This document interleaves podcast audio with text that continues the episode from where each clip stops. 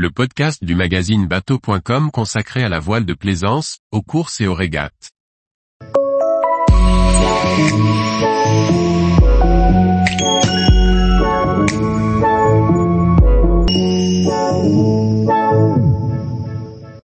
Étape 26i, l'atout de l'insubmersibilité pour la croisière côtière.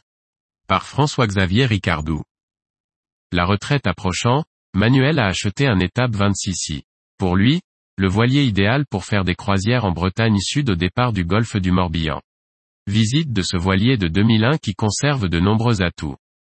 Manuel a toujours navigué, souvent en location, parfois sur le voilier d'autres propriétaires.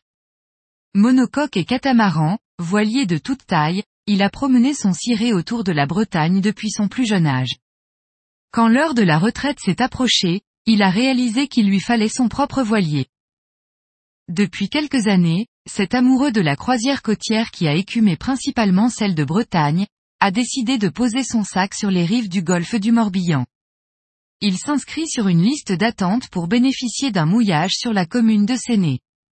Conscient de la longueur de la liste d'attente, 450 personnes inscrites actuellement, il va attendre 17 ans pour atteindre ce Saint Graal. Cette fois c'est bon, il peut chercher son bateau.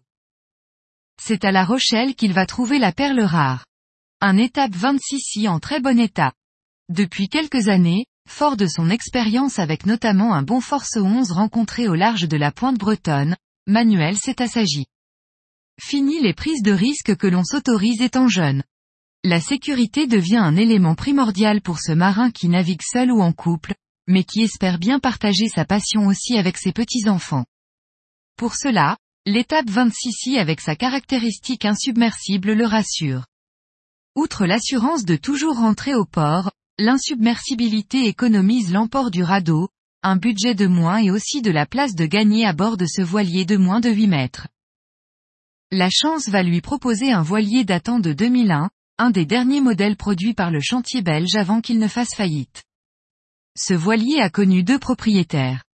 Le premier, maniaque et soigneux l'a conservé de longues années, alors que le suivant qu'il a juste gardé trois ans n'a pas eu le loisir de naviguer avec. Le voilier est vendu avec deux jeux de voile en parfait état, signe du soin du premier propriétaire, dont une grand voile d'origine avec le logo étape encore cousu dessus. Avec ce bateau très bien entretenu, Manuel n'a pas eu de grosses dépenses à faire. Pour obtenir de l'autonomie, puisque le voilier reste au mouillage loin d'une prise de quai, il installe un panneau solaire sur un mâtro à l'arrière, en s'inspirant de ce qui se fait sur les Mini 6.50. Il équipe aussi son bateau d'une capote de roof pour protéger le cockpit. Pour refaire un peu le look, Manuel a remplacé le tech des bancs de cockpit, abîmés par les années, par du Flexitic. En revanche, l'antidérapant du pont TBS a très bien supporté l'assaut du temps et ne demande aucune rénovation. Après trois ans de navigation à bord de son étape 26i, Manuel ne regrette pas son achat. Tout au plus aurait-il apprécié un voilier biquille pour permettre l'échouage, mais cette configuration n'existait pas dans le chantier étape. En effet, son étape 26i possède le petit tirant d'eau de 1,15 m.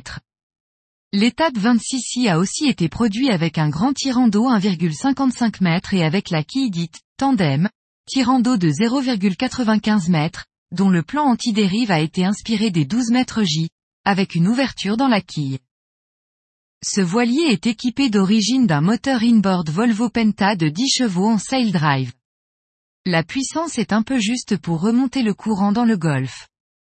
Manuel aimerait bien quelques chevaux de plus, mais ne prévoit pas de changer prochainement ce moteur qui marche parfaitement. Tous les jours, retrouvez l'actualité nautique sur le site bateau.com. Et n'oubliez pas de laisser 5 étoiles sur votre logiciel de podcast.